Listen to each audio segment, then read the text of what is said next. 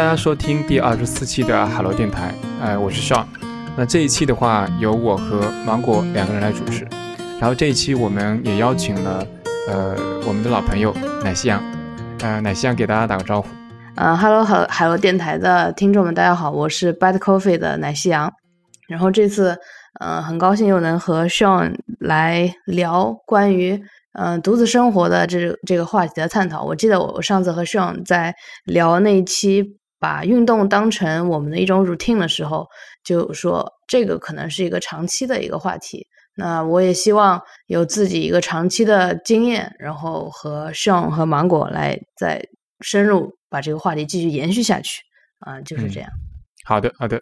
呃，关于这期话题呢，其实是呃，我们前段时间看到，就是 Telegram 的创始人叫 Pavel Durov，他发了一篇推送，就是他的所谓保持年轻的秘诀。他在那个这个推送里面提到说，他其实有一些方法来，就说嗯，让自己去保持一个非常年轻的状态。他提到了大概有七条，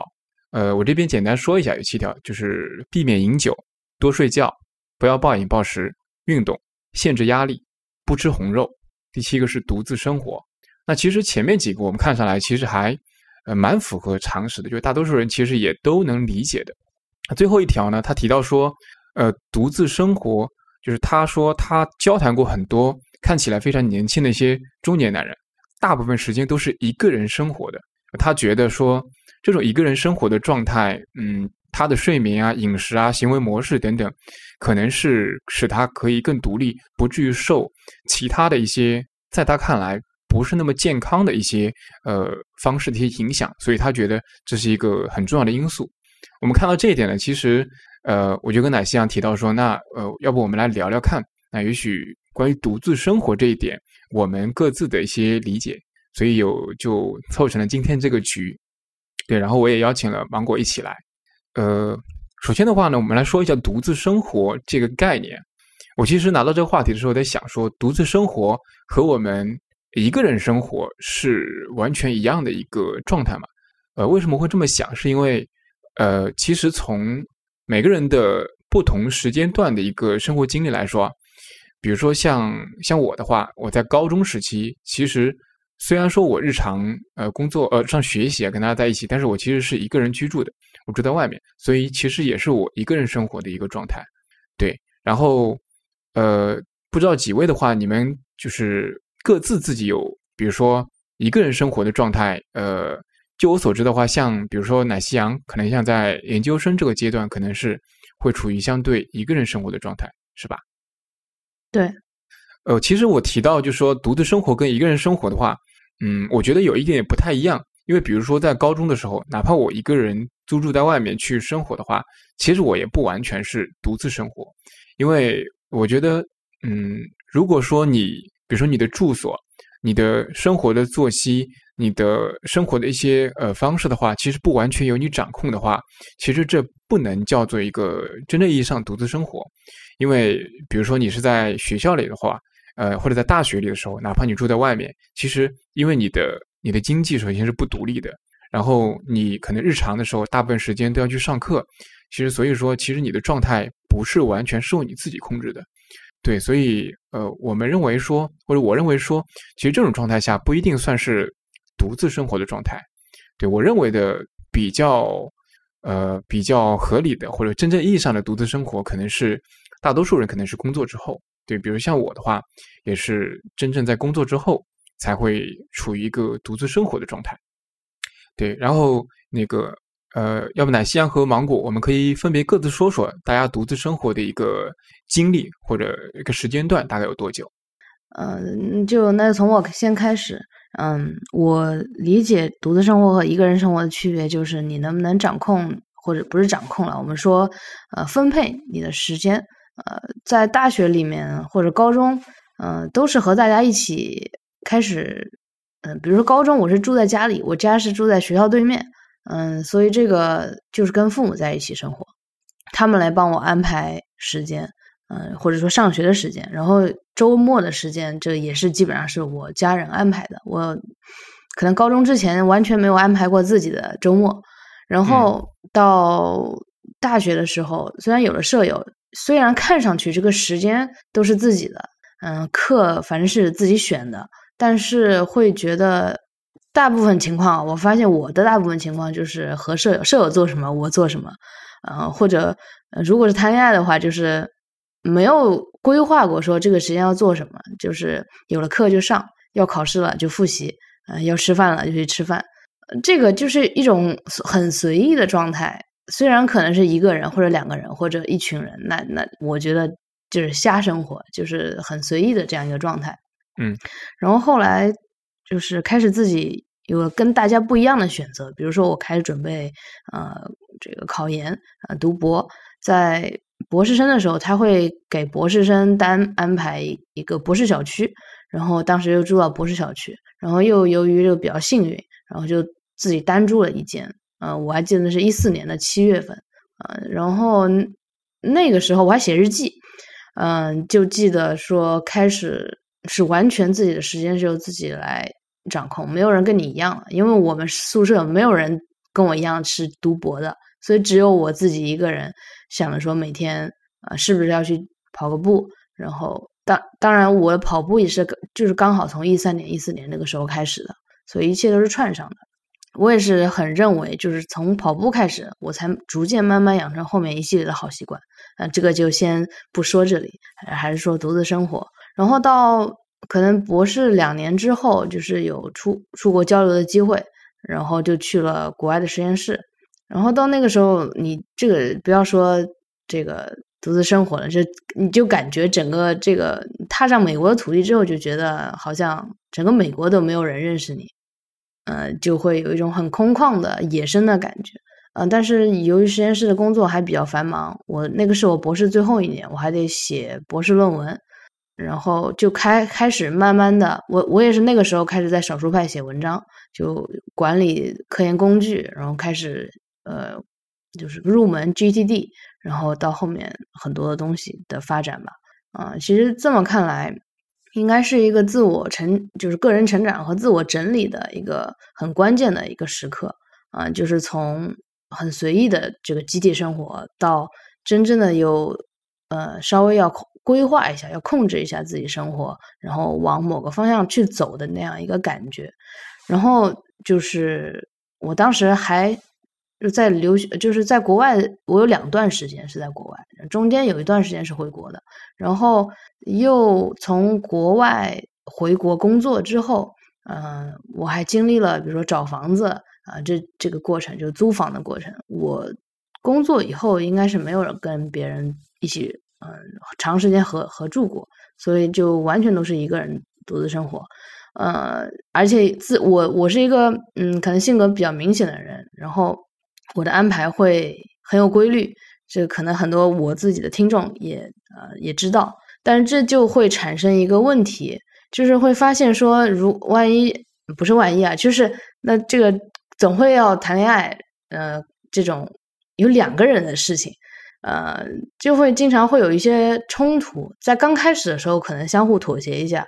这个就过去了，然后但是随着比如说你你亲密关系的建立啊，不可能是很多东西你就不可能把它忽略的，呃，不忽略，然后深刻去探讨，我觉得这这才是逐渐走向一个亲密关系的一个建立。然后我是一个愿意去建立亲密关系的人，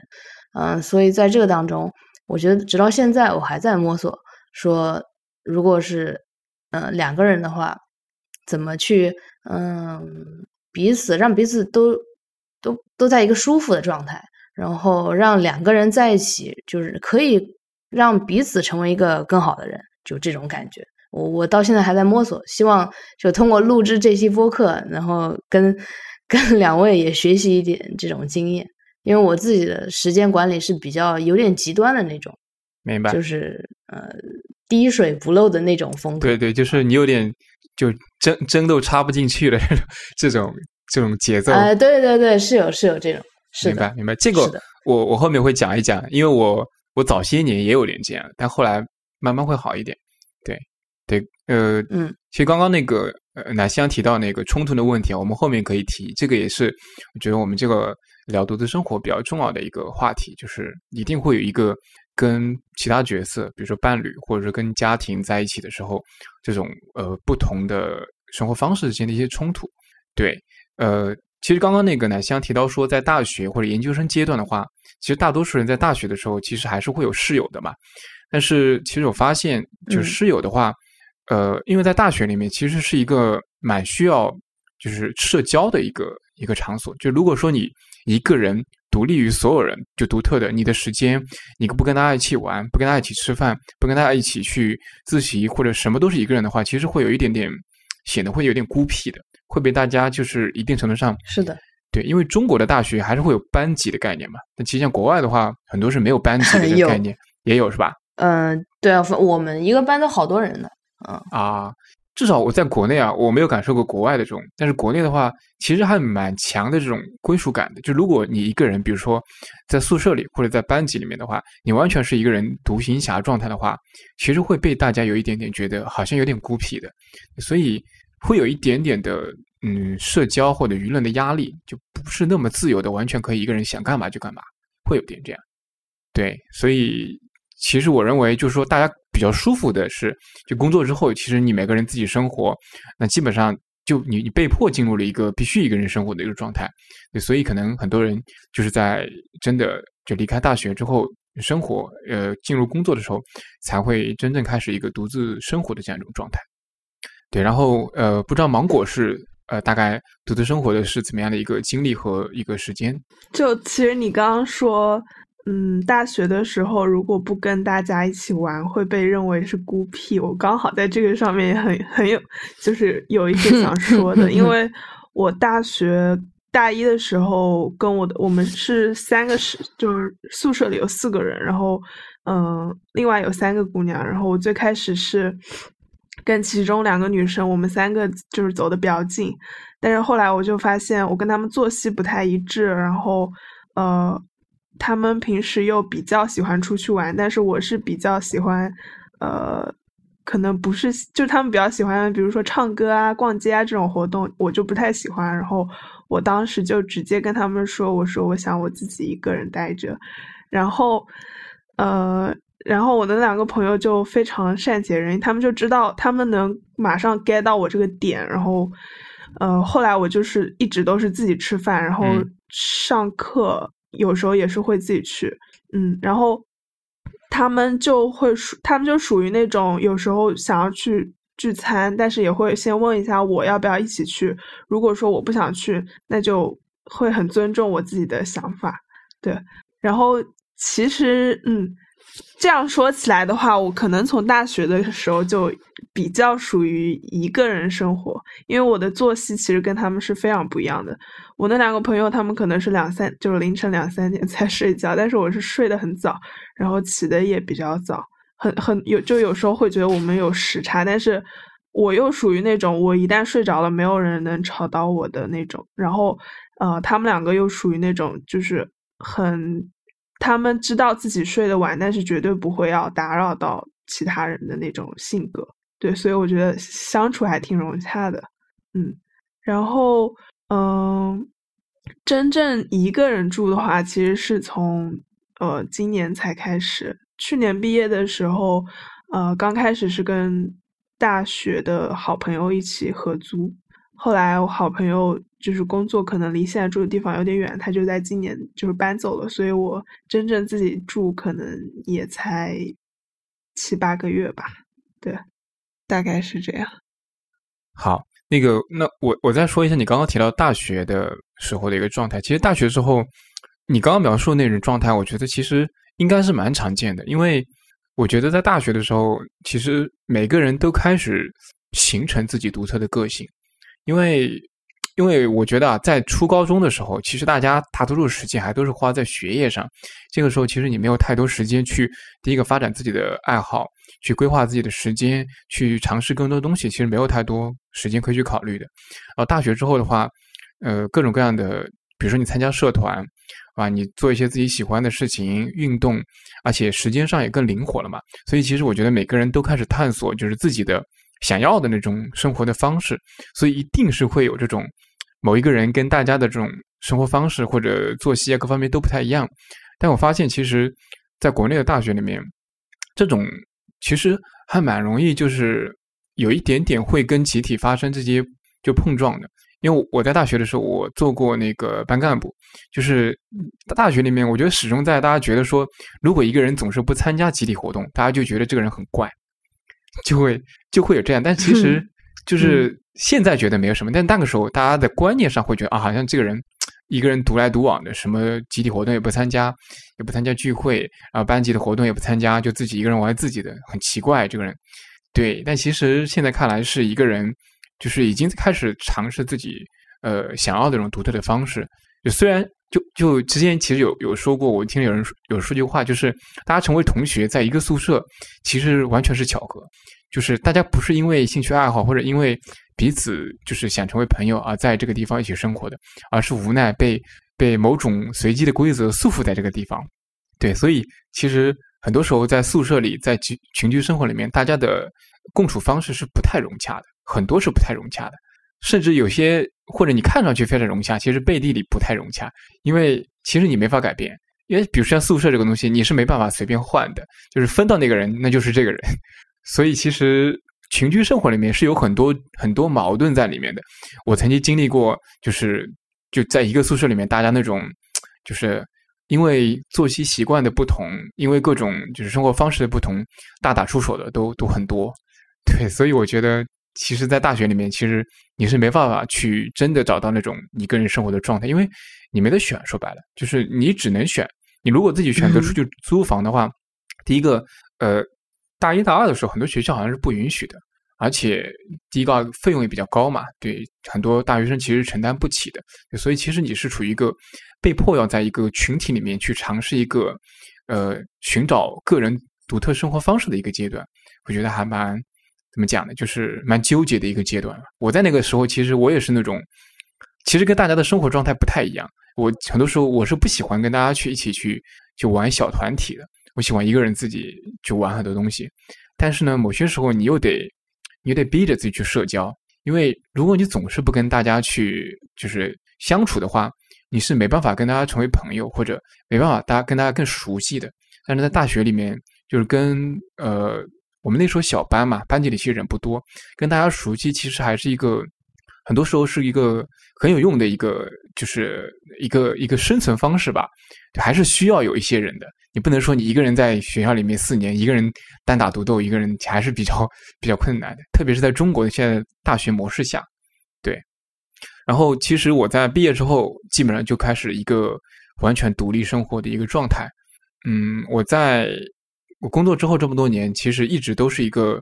呃，一个人租住，然后一个人生活的状态，然后也会形成一些自己比较独特的生活方式。嗯，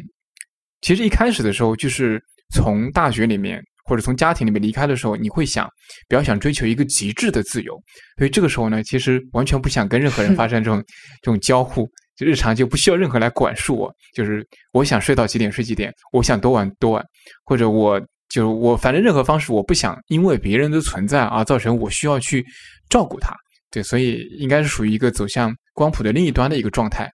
但是，呃，你慢慢慢慢到一个，比如说你谈恋爱了，你有另一半的时候，其实又开始进入一个你需要让自己从一个完全的独立的个体，又进入到一个需要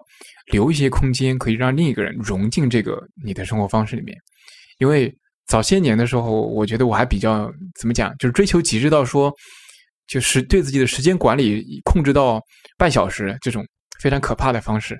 那其实到那种极致状态的时候，可能其他人，比如说要要跟你一起出去玩，或者吃饭，或者作息的话，会非常的冲撞，会非常厉害。那这个时候就会觉得，哎，有一点点好像不太好，因为你跟别人在一起的时候，比如说。别人要约你吃个饭，但是你晚上说我要锻炼，不吃饭，这就发生冲突了。嗯，对，就是你的生活已经 已经变成一个完全融不进任何人的一个一个非常精密的一个运转机器的状态。对我经历过这种状态，然后慢慢到有一个稍微松动一点，又可以有机的融入其他人的这种状态。对我觉得还这个阶段还蛮有意思的。对我我后面也可以多讲一下，就这里面的很多的，就是从。群群居的状态到一个人的极致，然后再又回到要需要融入其他人这样一个状态的不同的阶段。对 OK，然后我我觉得大家因为呃，像奶昔阳的话，应该也有四五年的这样一个独自生活的一个状态。芒果的话比较短一点嘛，可能也就不到一年。对大家，但是我相信大家肯定会形成一些自己独有的一些生活方式。对这个呃，芒果你可以先说一下，比如说你自己一个人的时候，有一些自己独有的生活方式，可能跟别人是不太一样的，或跟大多数人是不太一样的。其实你刚刚提到了一点，就是你其实是休息的很早，然后你起得很早。其实这个是我观察到的，跟现在很多人是不太一样的。其实现在早睡早起的人是不太多的。哇，真的不太多。这个很好。这个很好，哼，早睡早起这个事情，当别人就是有人会问我我是怎么做到的，然后我我其实一般都给不出一个方法，因为我的早起就是一件很随机的事情，就是我醒了我就是会起来，就别人问到我是怎么做到，对我来说我很难形容，就是 醒了然后就做起来这件事情好像对我来说很自然，然后然后到那个点我就会困，然后就去睡觉，对。我我，就是别人在问我之前，我一直会以为这个事情就是很自然，就是好像大家都可以做到。那你的早是几点呢？早起可能有时候六点醒了，然后就会起来。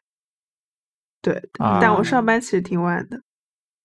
嗯，不是，就是你早上起的很早，但是上班会很晚。就是我其实，呃，是就是我住的地方离我公司可能。呃，半小时就能到，然后我上班是九点半，对，其实就六点到九点这个时间，就我可以做跟工作无关的事情，就是你有大段的早上的时间，嗯嗯，对，哎，那那我可以很好，我可以理解为，其实你不是刻意去这么做的，而是你自然的形成的这种这种就身体的自然形成的这种状态，对对，就是我也会有那种呃，第二天可能我醒来发现已经。呃，九点了，那我就九点起。就这件事情，我不会有任何啊，今天现在是九点了，我居然还没洗，就我不会有这种愧疚感啊或者什么的。对，就这个事情好像对我来说，六点也好，九点也好，就对我来说都是很自然的。嗯，没有太多执念。其实说白了，就是你没有太多执念这块。啊，哎，那比如说你，你说你九点到十点就可能就睡了，比如早的时候，那。有些人其实他，比如说他也想早睡，但是呢，他会玩着玩着玩到很晚。你你怎么会没有这种情况？就是你为什么到九点十点你觉得困了？那你也可以困了，你不睡，我继续做其他事情，我也可以的呀。为什么呢？我一般我我回家就不太会，就是不太会呃花很多时间在电子屏幕上，因为本身白天就是要一直对着电脑，我基本上。下班了，我就会觉得眼睛很累，嗯，然后我就不太会用眼睛，就不太会看手机。之后你其实好像真的没什么事情做了。我我有时候不想看书，然后你又没有其他信息摄入，然后那你想，哎，算了，还是睡觉吧。那你 你说的有道理，就是现代人如果说下班回家之后离开电子屏幕，你会发现可能除了看书以外，真的没有太多可以做的事情在家里。对。对，没有事情做，然后我我的锻炼一般都是放在早上，那就真的没事情做，没事情做，然后就想算了，还是洗洗睡吧。然后我睡之前一般都会 很认真的洗个手，然后就是宣告一天的结束，就一定要睡了。对，大概是这样。明白了，那我大致可以推理出来，我觉得。可能很多人没法那么早睡的原因，就是回来可能还要跟电子屏幕接触很长时间，这可能是他们没法早睡的一个原因吧。不管是手机、电脑、游戏机或者任何东西，可能确实会就上去之后，可能就时间就大把大把的花费在里面。确实是，不管是看电视也好，是吧？看手机也好，玩电脑也好，玩游戏也好，其实都是跟电子设备在打交道。就除了可能锻炼以外，就是锻炼身体。和就是看一些纸质的东西之外，你在家里还能做什么其他跟电子设备没有关系的事情嘛？好像就是和这个喜欢的人聊天啊！啊，哎，这个是这个，我我我是觉得可能对啊，这个这个是很好的点，我也是想想问芒果的，嗯嗯嗯，是可能或多或少现在人都有一些朋友吧，嗯。呃，就比如说在家里会有一些朋友聊聊天，或者你爹妈爸爸妈会跟你聊聊天，嗯，这样的话也会，呃呃，怎么说会用到手机？啊，对，会。那如果是比如说，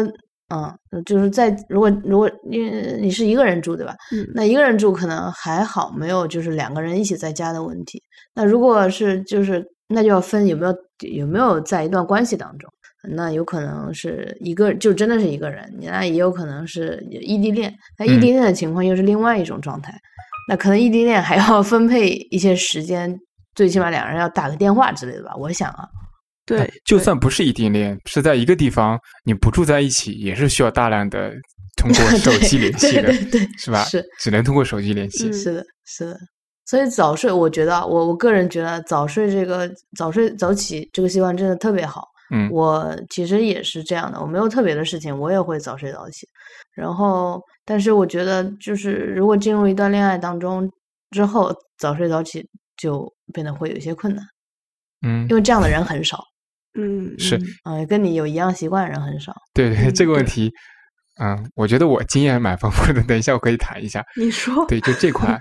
嗯，我先我先说一刚刚一个话题，就是你刚刚提到说，在家里，我们在家里的时候，呃，比如说跟家里人或者跟伴侣之间聊聊天，我发现一个，我觉得蛮多年了，应该起码有几年，就是你在家里的时候。呃，不做其他任何事情，只是在里面聊天的情况很少。大多数时候，大家要么是玩个手机、看个电视，或者做点其他事情的时候顺便聊天。就是你就是完全在那边闲下来聊天的，几乎很少，不太可能有了。现在我感觉就是大家已经很少有那种完全空白的、不做任何事情的时间段了。很多时候是在做着一件可能是半娱乐的事情，然后同时去跟人聊天或者交流。大多数是这样，有没有你们有没有这种？嗯，这个就很有那种父母爱情的感觉，就是比如说小时候，好像吃完晚饭，我爸妈是会带着我去散个步的。嗯，我觉得那个，嗯，你说的这个，包括现在我们学校里的老师，我们学校里老师也会吃完饭，他们就是看见能看见夫妇在学学校里走一走。嗯，我觉得我也会这样的。这这是一个非常非常好的习惯，要紧的是。对，我现在也会。我现在就是周末的时候，比如说吃完午饭或者吃完晚饭，我会出去，就跟可能我跟伴侣一起出去走个半小时，可能会有。因为我我已经养成了比较规律的，就是饭后散步的习惯。就是饭后散步是一个非常适合闲聊的一个一个阶段，就很舒服、很自然的一个可以聊聊天的一个时候。反而待在家里，你会觉得不拿起任何东西，只是在那边闲聊，有一点点不自然。我不知道为什么会变成这样，但是会有一点点奇怪感觉，或者说是两个人可能在各自做各自的事，但是某个人可能遇到了一个什么好玩的，然后分享分享这个东西，然后分享之后是可能进入很深入的一些讨论的啊，这是我的一些一一个经验吧，就是确实这个头有这个由头可能不是两个人特地起的，就是碰到了碰巧碰到了什么，但是跟着这个会聊很聊很久。有时候我就感觉在家里做播客有有这种感觉，哼，那蛮好的。那你这种状态能就进入这种状态，我觉得 还蛮好的。大多数时候是日常是一些琐碎的事情啊，对，其实一些鸡叫什么鸡毛蒜皮。对对对。然后你刚刚提到说，其实你早睡早起啊，你有一些自己的独特的生活习惯什么？还有什么其他的吗？因为我我看你其实健身比较多嘛。就是其实健身就是健身、饮食和睡眠其实是一件事情。就是他们三个，就是得很好的这个友好的这协调在一起，才能嗯有一个怎么说？他们是一件事情嘛？说白了，我还没有总结成他们是哪一件事情，但是他们是一件事情。就比如说我健身的话，那我只说一些特别的习惯啊，就比如说饮食习惯，我会去。因为我看 YouTube YouTube 上面会有一些很极端的一些饮食的测试。比如说，这个人，呃，这一周是什么十八六小时间间歇断食，就是在六小时的窗口之内吃完一天的热量，然后其他的小时就让他，呃，就就是让胃慢慢去消化这个食物。嗯嗯，他也没有说这个效果有多好，就是有的时候我只是想去尝尝试看看，然后。就是会测试不同的饮食、不同的饮食模式。那这个这么极端的饮食模式，那肯定是一个人才能做。你总不能拉着其他人跟你一起做这个很无聊的、满足你个人这个这个什么好奇心的东西。然然后呃，这个还有就是健健身。然后其实我从暑假到现在，嗯，没有那么去勤的去健身房，而且我现在我希望自己可以慢慢的脱离健身房，嗯，我在做这样一个尝试，在这个阶段，嗯，一个是因为去健身房的时间确实太久了，嗯，我一去一回可能里面两三个小时就花就就结束了，而且我发现我在健身房，嗯，比如说跟教练训练的时候，我嗯不太能学习到新的一些。嗯，健身的知识了。就我这个人，就是，嗯，如果我感觉这个教练，嗯，不再能给你新东西了，他对我帮助不是特，哎，对对对，我觉得就就算了，我还自己研究研究，然后再自己练一阵，然后再去看看教练有没有学到新知识吧，然后再去跟他学。嗯，所以这个阶段的话，呃，我会就会更有效，因为我家住在学校旁边，那。呃，有一个操场。那其实，比如说，我最近有在用跳绳和跑步，就是间歇的方法来试试看。呃，很多健身的这个东西，但是这个时间的话，就比原来已经好控制多了。我只要不去健身房，那最起码一天能够多出来一个小时。嗯，其实还是不错的。然后健身，我就觉得，所以。那你在选择伴侣的时候，他是不是也要最好是跟你一起健身，或者说他有这个运动习惯，你们俩会比较合拍一点？嗯，但不一定你们要喜欢一样运动，比如说他喜欢摔跤，嗯，你喜欢就是跑步，但是就是这个时间点，那你就去睡觉，然后我就去跑步，这个是没有什么问题。但如果我我还不知道，如果一个人他是不健身的，嗯，我可能也行，只是说他不能阻止我去健身。就是不能我一去健身，他就跟我说：“哎，你又不陪我。”然后就这种，这我可能是，嗯，就不太会管这种这种的东西。然后还有一个特别的就是睡眠，其实睡眠我也是习惯早睡早起的。然后就像芒果一样，我比如说六点钟醒，我就可以起来开始忙一些事情。嗯，然后呃不会觉得有赖床，我可能从小就没有赖床这个习惯。呃，可能最多赖一个。十几分钟觉得差不多了，就赶紧起来吧，在床上躺着也没有什么意思。然后，嗯，早睡的话，其实会就是，呃，会让你去，呃，早起的话会让你逼着你去早睡啊，基本上是这样。嗯，就以前比如说有一阵子，嗯，睡觉会稍微迟一点，然后第二天上班或者上学没有特别精神，我还会跟自己去训练，就是说，呃，这七天我必须十点半以前睡觉。呃，就是准准，就这七天我必须要做到这个，然后其实第八天顺其自然的就会在这个十点半、十点二十的时候就会睡睡觉，然后这个是恢复精力很好的一个嗯方法。我觉得睡眠是一个人嗯幸福最重要的东西，我觉得是这样，就是直接的个人的幸福感啊。对，你刚刚提到说健身、饮食、睡眠三个，其实早年的时候，我觉得我。特别在像睡眠啊、健身方面，我还很，我觉得我早年比较中二的时候，我会通过这个去，比如说我去遇到我的就是呃找伴侣的时候，我会把它作为一个筛选的条件之一。就是你刚刚提到类似，比如说这个人喜不喜欢健身啊，这个人的作息习惯什么样的，就我现在想，我觉得有一点点怎么讲，就是过于执念了。就比如说像睡眠这块吧，就比如说你遇到一个可能对象的喜欢晚睡。他就喜欢十二点以后一点钟睡，啊，你喜欢早睡，非常执着于这一点的时候，你会非常痛苦，因为比如说你，对，你就讲十二点了，你想睡觉了，不行，他要聊天，就很尴尬。这个时候就每天都是这样，我还要聊天，你怎么不陪我聊天呢？对你就会很痛苦，在那个在那个时候，对，所以我有很长一段时间，我会我会就是以这个来去作为一个筛选条件之一，但是我发现其实不太好，因为。因为我觉得其实就也没有大的问题了，就是这个一个人能不能早睡，首先这件事情是一个动态的事情，其次这个人其实对于反映这个人的特点或者个性来说，没有什么太大的参考性，它只是一个习惯或者是他一个这段时间的一个生活方式而已。对，所以后来我也就慢慢释怀了，就是偶尔比如说我晚睡一点，那我就晚睡，但是呢，我。比如说，我有的时候我想早睡的时候，我也希望说，哎，能不能早点睡？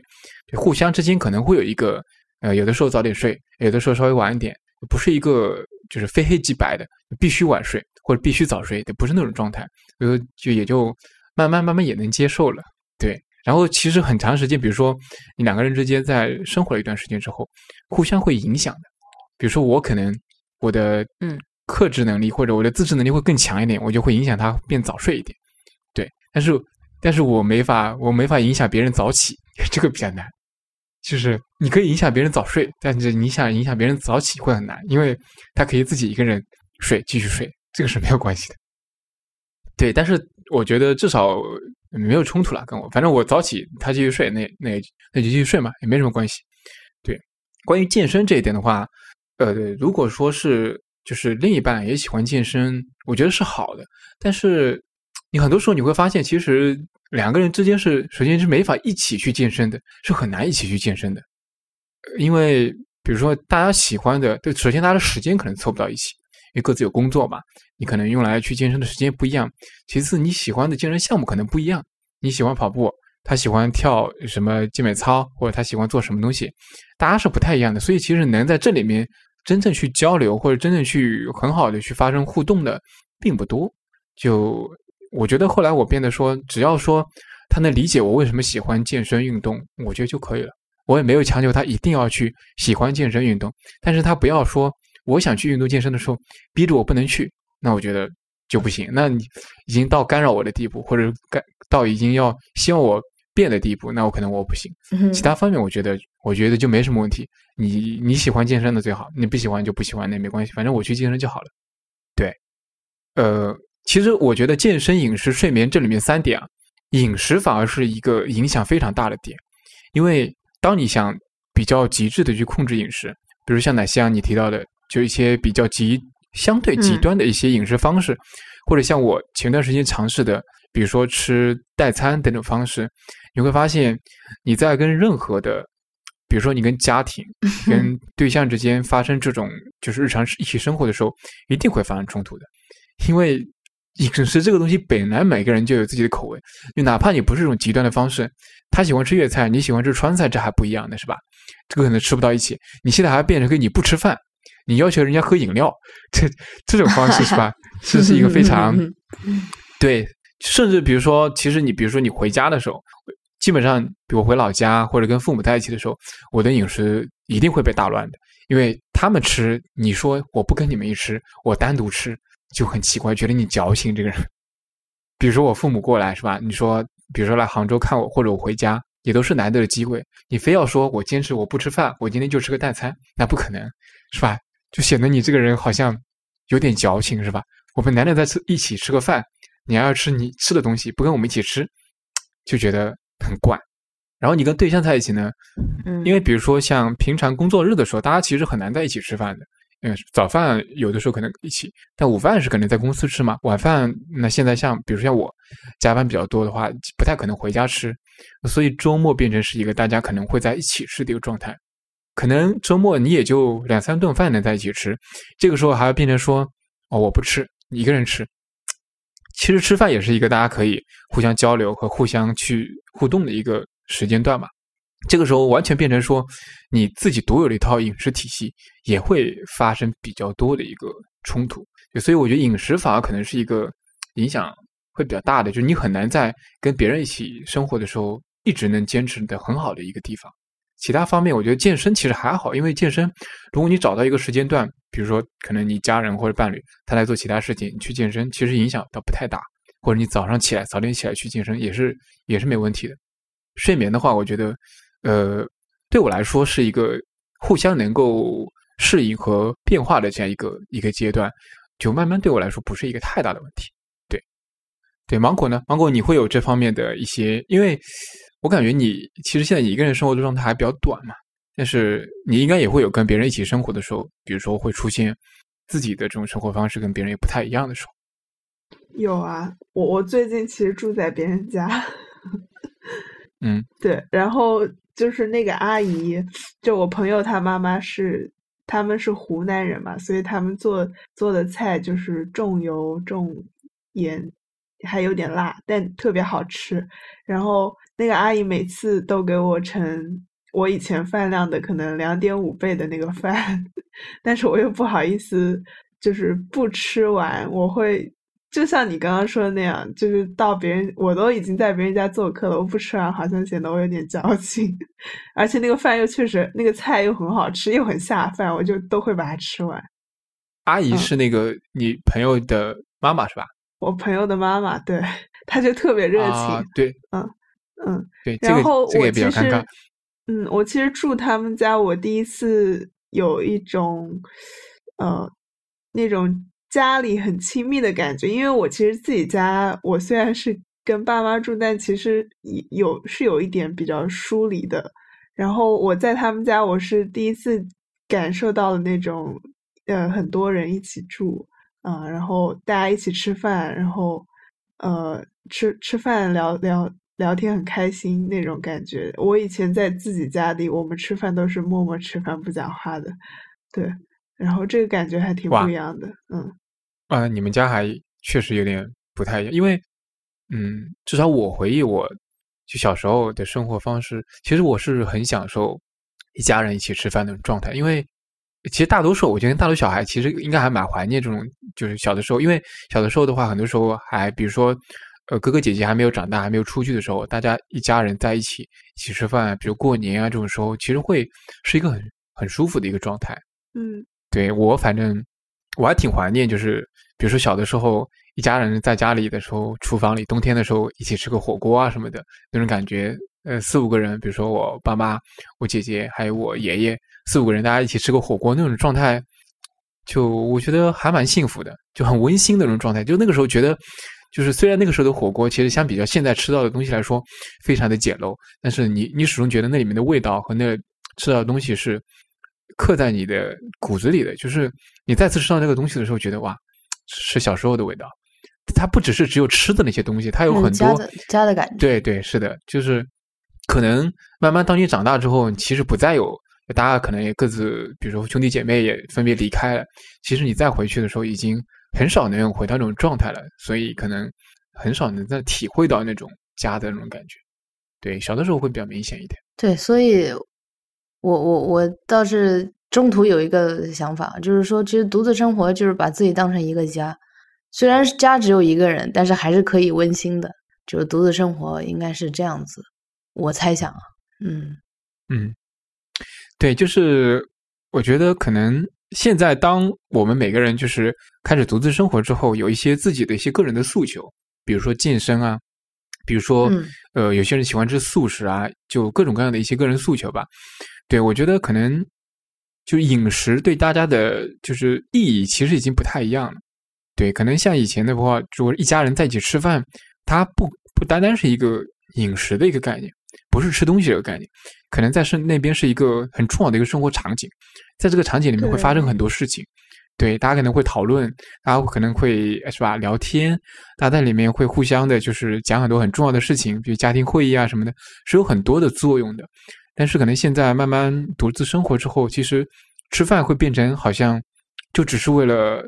享受美食或者填饱肚子这样一件事情，补充能量。对对对，会变得越来越的单一化。就单一化之后的话，就是而且你更多会考虑自己一个人的诉求。哎，我有一个问题啊，就是刚刚奶昔阳说自己一个人也可以营造那种家的感觉。就你们，我之前听有人说，就是他们会。嗯，比如说开着电视，但就不也不看，就放着，就是会有一种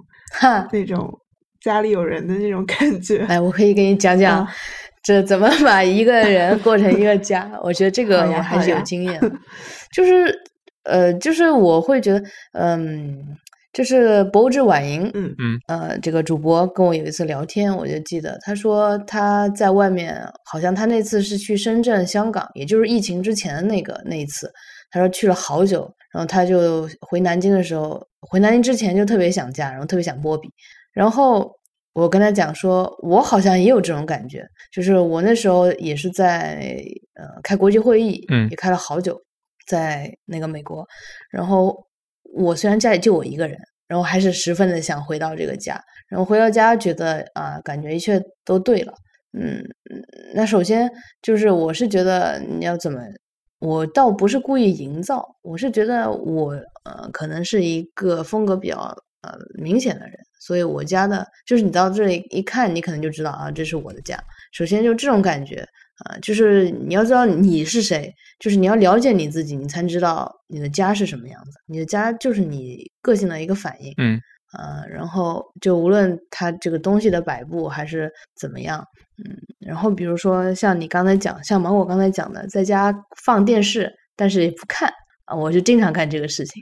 嗯就是我比较喜欢 TVB 的那些剧，但是那些警匪片基本上也就那样，所以我在工作的时候啊、或者我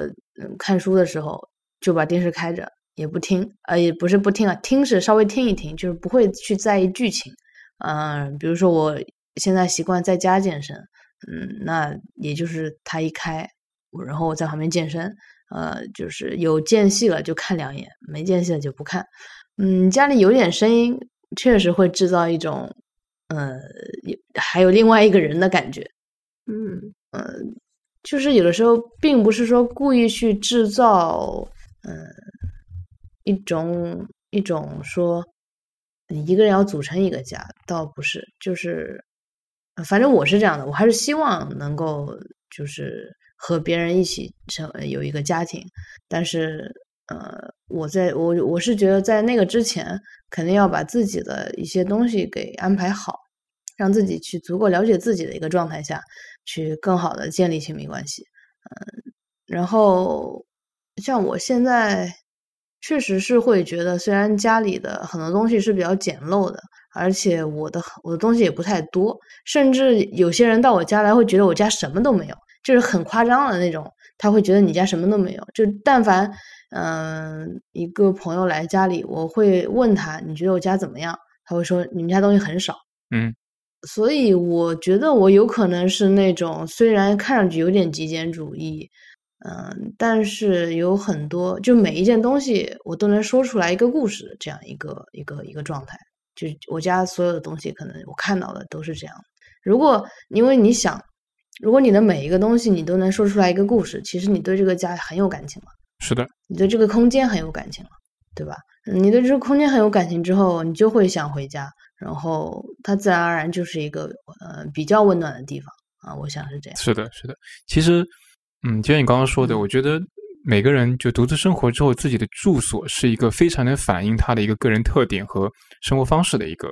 一个场所。就基本上，嗯你看他的住所，你就你就能觉得或者大概知道这些人他是喜欢什么样的东西，或者他是有什么样的习惯的。这是比如说像你家里的一些运动器械啊等等，是吧？其实很明显就能知道你是一个喜欢健身啊、嗯运动啊等等的人。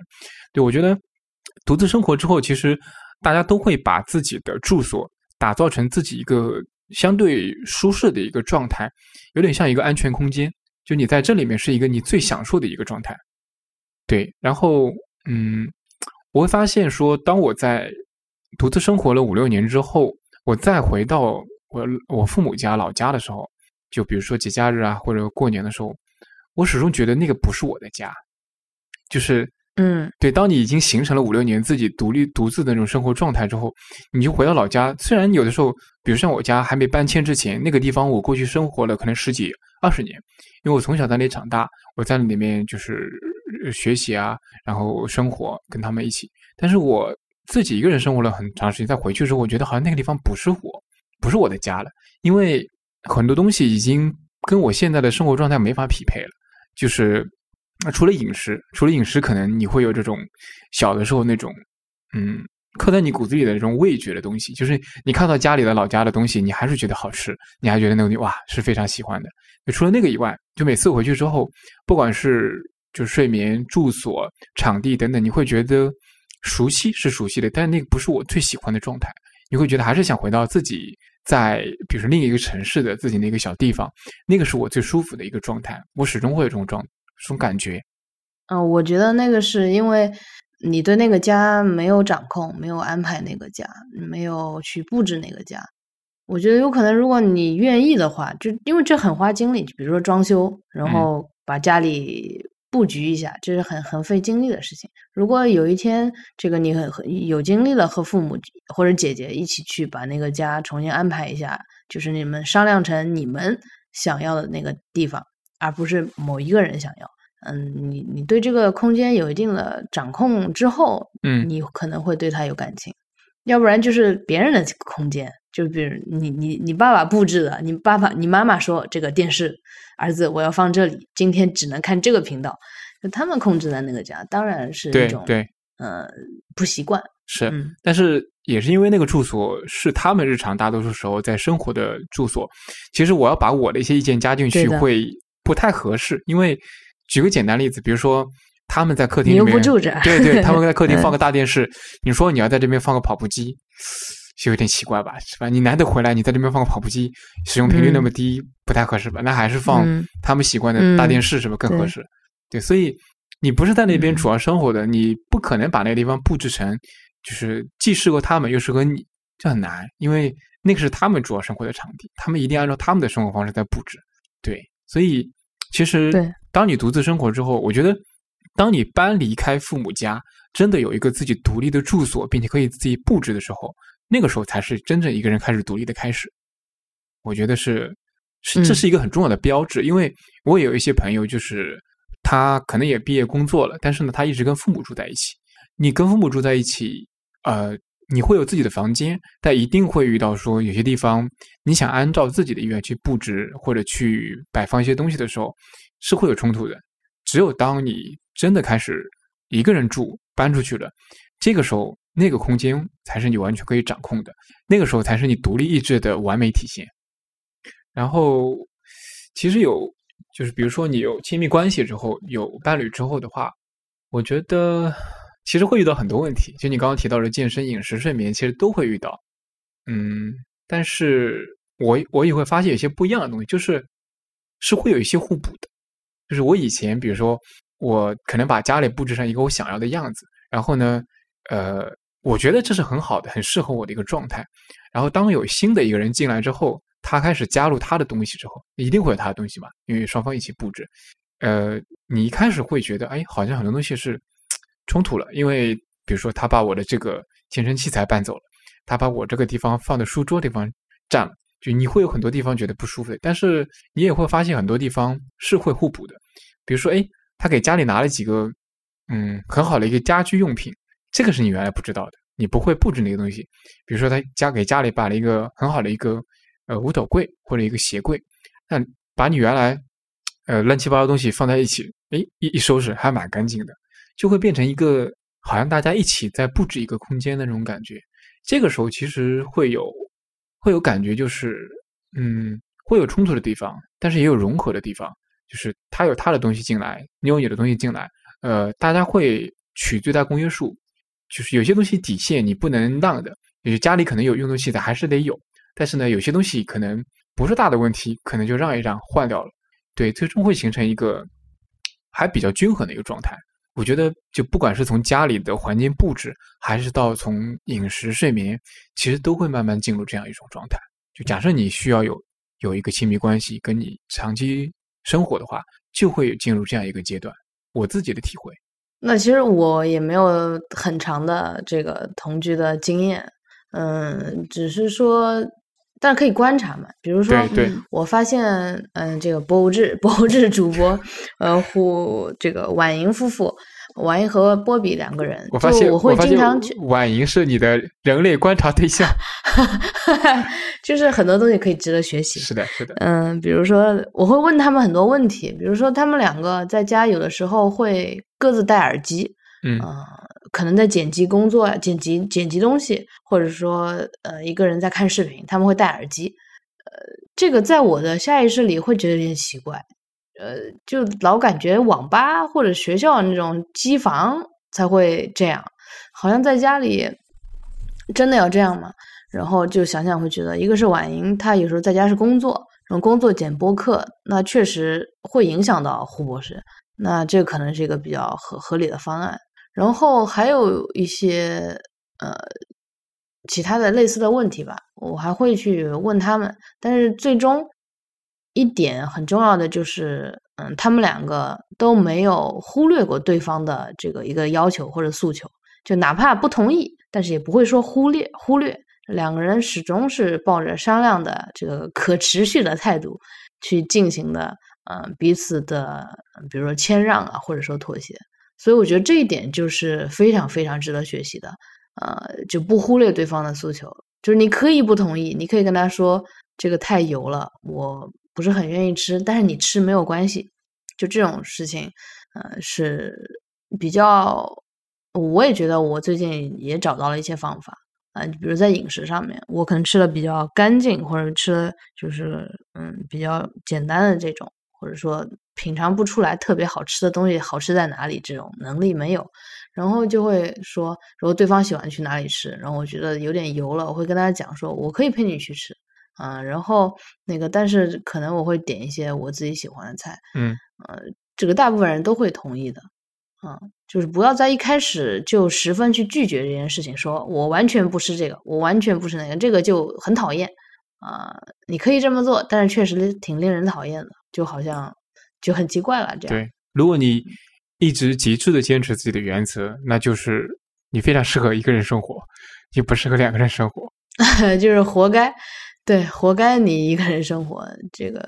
脑子也是要灵活一点的，对。对，像饮食这方面，我其实差不多，就是比如说，比如说我如果我伴侣喜欢吃那个，比如说吃辛辣的，那比如吃火锅什么的，我我其实不太喜欢吃火锅，但是也会一起去吃。那可能点个鸳鸯锅嘛，那我我吃蔬菜，我喜欢吃蔬菜，那他就吃肉吃多一点，我吃蔬菜多一点。我唯一可能会坚持的说，那我建议你也多吃点蔬菜，不要光吃肉。对，然后我不太喜欢吃肉，我就少吃点肉。对，除了这个以外，其他就没什么了。就你其他你爱吃啥吃啥，反正就能吃完就行。对，反正我们的吃饭原则就是你点点你想吃的，我点点我想吃的。然后我觉得你吃这个有点少，你吃点这个就好了，其他的就不干涉了。对，爱吃啥吃啥，也挺好。就是两个人饮食习惯不一样，我觉得也不是什么太大的问题。因为现在毕竟不是自己做菜，是吧？你可以点菜的，你经常在外面饭店或者点外卖什么的，你其实是可以点，比如说，那你喜欢吃荤菜，那你就点一个荤菜；你喜欢吃辣的，就放辣的；那你喜欢吃素菜，那你就点点素菜。或者，嗯，大家都喜欢吃荤菜，一个是喜欢吃辛辣的，一个是喜欢吃清淡的，那就点两份，一个是辛辣的，一个是清淡，那也可以嘛，是吧？反正也是可以吃的，多花点钱嘛，最多是。对，所以我觉得倒没有什么太大的问题。对，除非你坚持说你，嗯，比如说火锅，我一定不能去吃，我就是不吃，碰都不碰，那没办法。哦，这个你说这个呢，我最近还想想起来一个，就是跟火锅有关的。嗯、我特别讨厌在冬天吃火锅，它会吃了从头到脚，从里到外全是火锅的味道，是的，所以我 是拒绝在冬天吃火锅的。然后我就跟别人商量说，我们能不能夏天吃火锅？那要有味道也只有一件，这样会好一点。冬天衣服又很麻烦，很很难处理。是的，是的，就很多种种的这些小的细节吧，你可以讨论。呃，但也有的，嗯，我我不知道这个是人分细心和不细心。我觉得我包括 Sean，我不知道，其实不清楚芒果，可能算是比较细心的这一类人。其实很多人他不在意的，这个就比较好，我是他能兼容你，你做做什么都行，是吧？我是比较粗糙就是因为我知道我跟 Sean 的性格可能性格差不多，所以我们会有计划，我们会有各种小细节，然后时间观念很强。然后对方这个时候，如果对方是一个这样行那样也行，只有几样事情他必须呃满足他，然后满足他之后，他其他的什么时间啊无所谓，吃什么无所谓，然后呃什么时候吃也无所谓，呃这个也也挺好的。所以我在就是之前研究那个职业性格的时候，我特地把我就是一些前任让 让他们做一下这个测验，我说你们测一下是什么性格，然后有有三个人都是那个叫 INTP 的一个性格，嗯，然后我就发现这个性格人确实对时间没有计划，就是他可以这个时间做那个事情，那个时间做这个事情，然后所以很多计划就跟着我来，这样对我来说也是一个比较舒服的状态，因为我会有计划，呃，我会非常准时。如果这个计划没有实现，嗯、我是会觉得一个是有可能是有点自责，然后可能是会尽可能的让他在计划之内啊、这是我的一个嗯、性格。然后就觉得这个职业性格还是真的有点意思，嗯、我我不知道你们就是可能之前的一些伴侣是是哪哪个样子的，嗯，刚刚刚刚那个芒果提到说，其实你是不太在意的，然后你说你是可以兼容的，你你可以展开讲讲吗？那这个很好，能兼容别人很好。嗯，就是我我不太会做，我我不是那种计划型人的性格，我是比较随嗯机的。然后，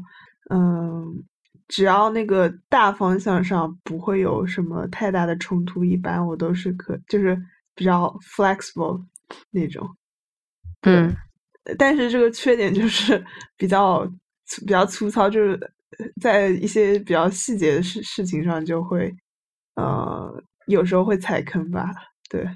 踩坑是说你踩到别人的雷区了。嗯、对你举个哦例子，我我指的这个踩坑，可能是因为我这个我这个性格，它不只是我生活上，它可能会影响到我工作上。我工作上可能也不是一个呃特别细心的，但 是我可能在那个框架上会呃做的比较好，但是在填补填补细节上会比较差，然后就会有一些呃很重要的，但是又需要你非常细心的事情，可能会第一次做你可能会忽略掉，对，就会踩坑。但一般第二次就不会，嗯，那其实如果是芒果这种性格的话，其实你跟别人，比如说跟别人一个比较计划型人格的人，可能在相处的时候也不会产生太多冲突啊，因为只要大方向一致，是吧？那其实你就对不是特别在意嘛。对，对对，反而是我觉得，如果说我跟一个跟我这种个性差不多的人 在一起，就很麻烦，因为可能两个人都没啥，就都随便都可以，然后就很难搞。嗯都很随和。嗯，对，所以其实我觉得，如果真的是两个特别相似的人，可能反而真的会有问题。就比如说像乃西安刚刚提到，两个人都是计划型人格，我一个人非要计划是这种，一个人非要计划是那种，然后又 ego 特别强的话，嗯就会很容易冲撞。对对对，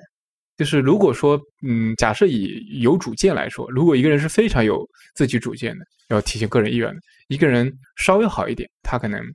模糊一点，不会那么的强，那两个人其实配合起来会稍微好一点。但如果两个人都是 ego 特别强，特别有自己的主见那种的话，反而可能在某些地方就会很刚硬，撞在一起，谁都不能。那到底谁让谁呢？你这次让我，我下次让你，就会变得很很精细的去细算。嗯，我举个例子好了，比如说两个人出去玩这件事情，我一我一向都是没有什么大的计划的。比如说，我只关心就是能不能赶上车，然后今晚能不能有地方住，就这两个点可能是我最关心。具体到呃中间行程是做什么，然后呃吃什么这些，我可能都不关心。你们觉得，如果说两个都很爱计划的人，会更好吗？不会的，嗯，我倒是遇到一个有计划，但是嗯他会他是这样的，这个就很我这个就很高级了，嗯就是 我是一个爱计划的人，他知道，但是呃，他当发觉我在安排我的计划的时候，他就不安排了。啊，但是当比如说我开车，我开车，嗯、我没有脑子去思考这些事情的时候，他就会呃有一些想法，说我们来做这个行不行，做那个行不行，然后这个就开始搜了。我觉得这样是就让我觉得会特别好，啊，嗯、但是像你这样的对象，我也是经常，也不是经常，没有那么多，就是，呃，大部分情况是这样的，就是我来出去玩的话，我来制定计划，然后我定，比如说会分工，嗯，我会分工，我会说啊，这几天我们可能在哪，我就会明粗略的告诉告诉他在哪，然后他具体定嗯住的地方，会这样分工一下，嗯，会比较好。啊，但是又到一些细节，比如说今天吃什么啊、今天玩什么，这个事情还是路线还是我来定，嗯啊，嗯、大概是这样。我会问一下你愿不愿意定，因为我不知道有些人愿意，有些人不愿意吧。但是这个事情其实随着年龄的增加，我渐渐的不太爱做计划这个事情了，就是出行的计划，我会变得就稍微佛系一点，玩这个也行，玩那个也行。所以我会先问一下有没有人愿意去做这个，他不愿意，那我就会说那我就来定了。嗯然后他说那你定，这个事先说好，我觉得就就还行。反正跟我出去玩，我觉得应该可以是一件非常省心的事情。如果要求不是特别高的话，嗯嗯 我有点像，我有点像。就如果说呃，我分不同的情情境啊。如果说我是就不是在家里啊，不是那种亲密关系之间的话，我基本上会是愿意站出来的。就是我，比如说，呃那要不我安排。那如果说有人说，呃，他来安排，那那我就不管了，那那就他来安排。如果是我来安排，那我就把事情都安排好。对，但是在家里的话也是类似的，就一般一开始也会问一下，说，哎，那这个事情谁来谁来安排？那比如说出去玩这个事情，呃如果是他说他来安排，OK，那我会判断一下他在这个事情上能不能做到说基本上没问题。对对对对对对，如果是是我也会，我也会我判断他基本上 没问题，那我就甩手掌柜了，我不管了。如果我判断可能有问题的，我会准备一个 Plan B，然后呢，当他 Plan 我还是按照 Plan A 走，嗯当他 Plan A 不行的时候啊，我的 Plan B 就出来了。我我我没没问题，我可以我可以帮你兜底，我可以帮你兜底，对，不用担心，你你随便弄，随便玩。嗯哇哦，对我是这种方式。对你先按你的 Play A 来玩，不能打不能打击他的积极性。Play A 先玩，玩到后面发现不行，OK，对对我 Play B 跟上。对，这样其实也不会有大问题。嗯，就呃这个再说一个补充一个细节，就比如其实，在南京，嗯、你要周末去找一个中餐厅，好吃的中餐厅要排很久的队。就比如说南京大排档这这样的店，就是非常麻烦的一个，就是它是在开在景区旁边，然后肯定很多人，但是可能对方他比如说约了，他可能不知道这一块的情况，他就会约那儿，然后我会提提前，我会跟他讲说你要不要要去订个座，他说不用，我说那行。然后其实我心里就已经已经开始找第二家店了，就是这家我觉得这个肯定是吃不上的，但是我不会跟他说，啊，嗯呃，说了也没有什么好处。然后到时候他去了，然后他发现，嗯，现在有一百多号了。我说那要不换一家？他说行。我说那就去那家。他说行。呃，就是这种这种也有很多次，就是因为有的擅长的地方不一样，比如说可能我擅长就是知道哪一家，因为我是一个注重餐厅的环境多于餐厅好吃程度的人，所以我会知道啊，这个餐厅可能这个时间点呃是比较空的，嗯、大概是这样一个情况。嗯就是很多很有意思，就是就其实有时候我真的这上在说，就是你在帮对呃伴侣兜底这个事情也是，就是我会经常发现我有这个想法，对方也有这个想法，其实这样就挺好玩的。嗯，你们觉得呢？挺好的。这个其实就是呃一种照顾对方吧，我感觉。我觉得这个其实跟独自生活的时间久是有点关系的，就是因为其实我从毕业之后一直独自生活，其实时间会越来越比较长嘛。就是你当你一个人出去生活之后，很多事情你都得自己做好准备的，你不能等着别人帮你安排。就是不管是租房子、水电、煤气，所有东西你都得自己自己自己安排好。有什么问题你得找信息联系人，找好后路，找好 plan，你都得计划好，不然的话没有人能帮你，因为你就一个人。因为我像我刚毕业那几年的时候，嗯对我经常在常年在外面各个地方去工作生活。我在成都、深圳、上海、广州、北京，而且我经常出差。在这种情况下，如果你没办法一个人的，就是在比如说时间安排、计划上这种就能力非常强的话，你会遇到很多问题。就你经常会遇到，比如说什么汽车、火车晚点啦，打不到车，订不到酒店呀、各种问题都会出现。所以这样训练的久了之后，呃你基本上在这个方面你就会非常的敏锐。这个一定程度上，我觉得对于我独自生活的这种能力是一个非常好的一个培养，因为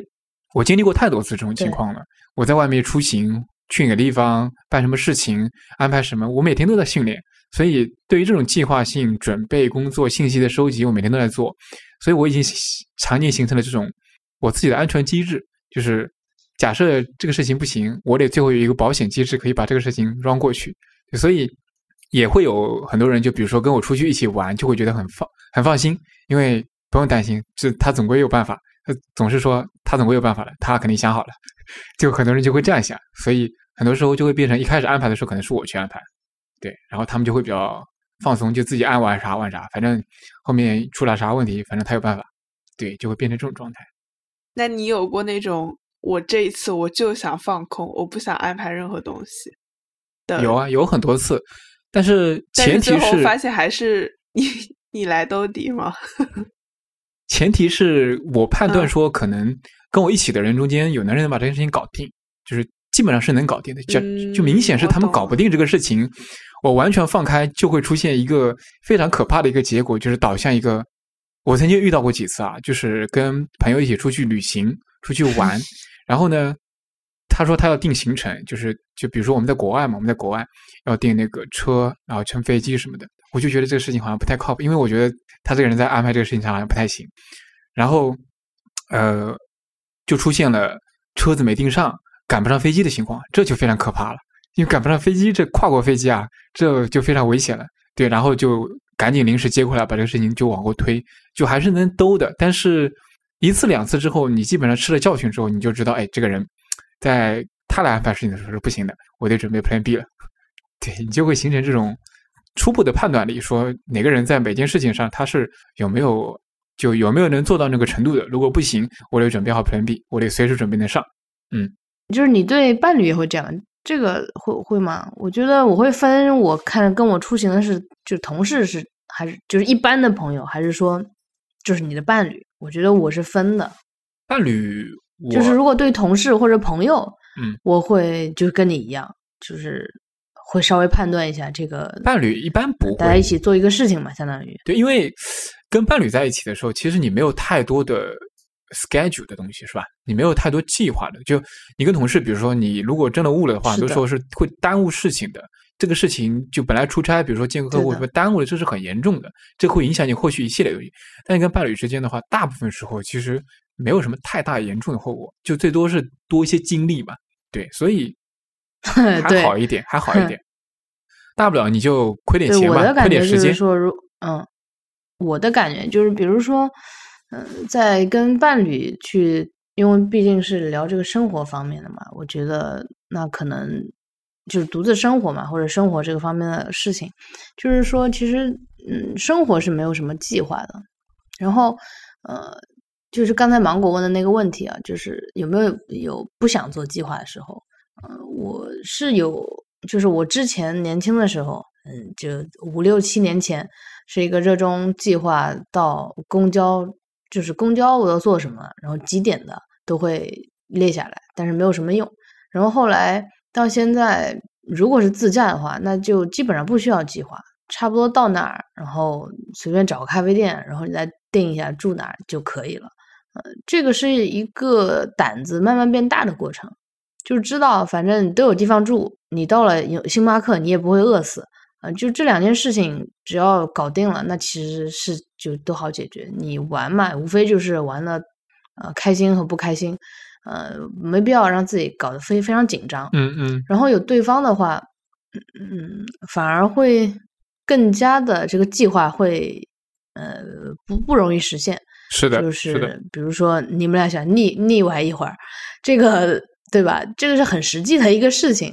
呃，可能就是你们聊天就聊开心了，不想去下一个行程，或者说你们想看一个电影，但是你们迟到了，但这并不影响，因为我去跟你看电影，那还不是谈恋爱嘛？呃，我又不是为了故事片去的，呃，就是两个人在一起，嗯，我我是就是我可能就特别换一个脑子，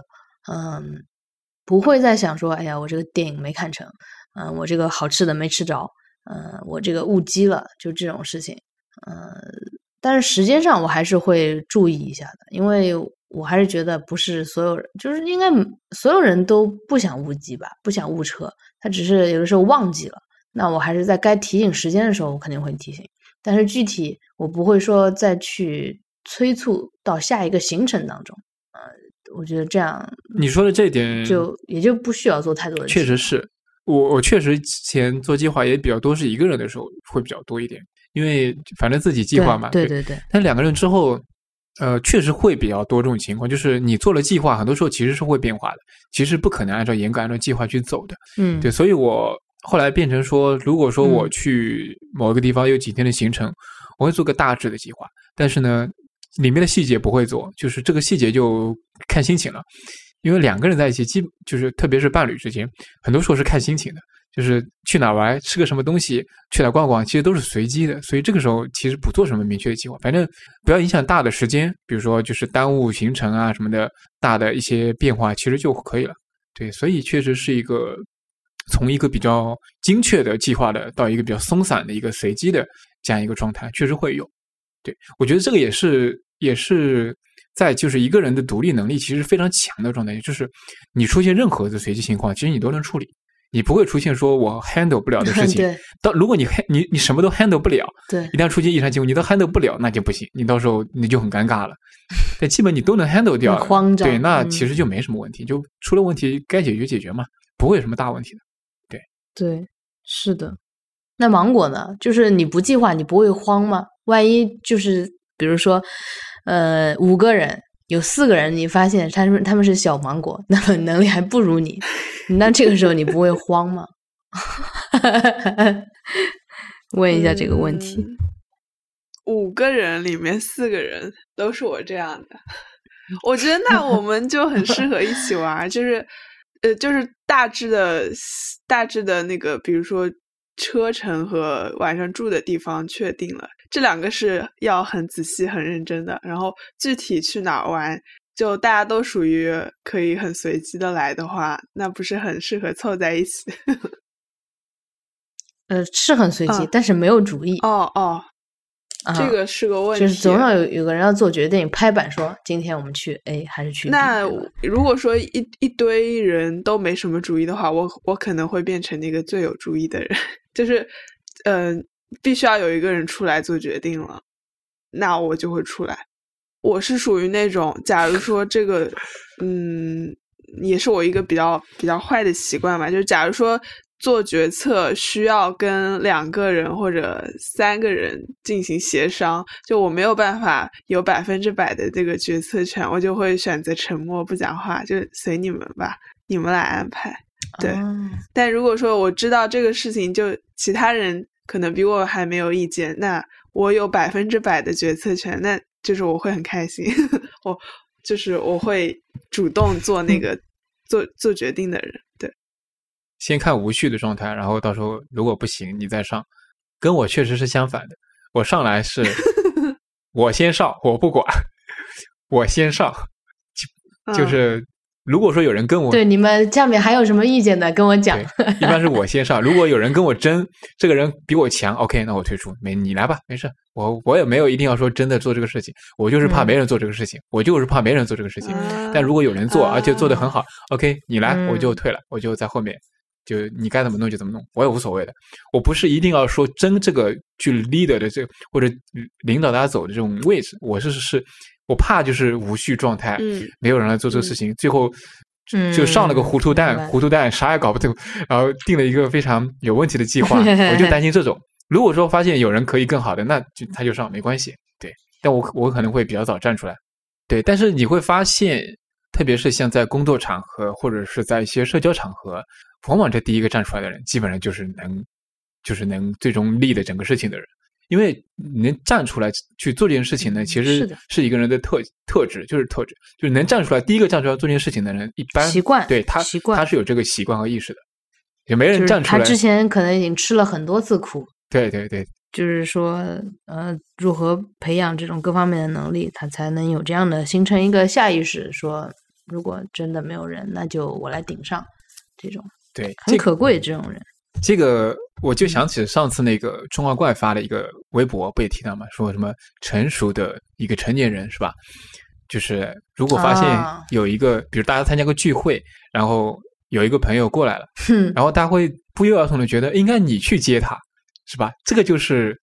就是你已经在这个人群中形成了一种 reputation，你是很容易把这件事情能轻易搞定的人，你是可以很好很好搞定这件事情的人，这就是一种 reputation。对，他不会觉得哎，让一个人就可能你在比如说引导别人找到某个地方方面，你已经用很多次了，你安排的很好，大家都看到你有这个特质，一旦出现这个事情，他马上就会想到你。即使这可能团队里面还有其他人能做这个事情，他也不会想到这个人，可能小心想到是你。所以我觉得这也是一个，特别是在工作或者是非家庭个体的单位里面，其实你更应该站出来的一个点，就是你经常这样站出来之后，大家会形成这种很好的意识，你是一个在这方面很擅长、很可靠的人，所以以后有这种机会，他们会首先想到你。这在工作场合，我觉得特别是是特别好的一个点。是的，就大家其实在一个大的群体里面，或者在很多人的时候，往往是非常需要这种存在的。对，大家很多人其实是希望有一个人站出来之后，他就靠着你就可以了，他就不用做什么事情了。大多数人大多数人是这种状态。对啊，那些站出来的人，其实其实他也挺愉悦的，他并不累，因为他其实经历过很多次这种状态，他有能力或者他有就是经验，能够很好的把控这种状态。这样容易就是把自己培养成一种就所谓的强者。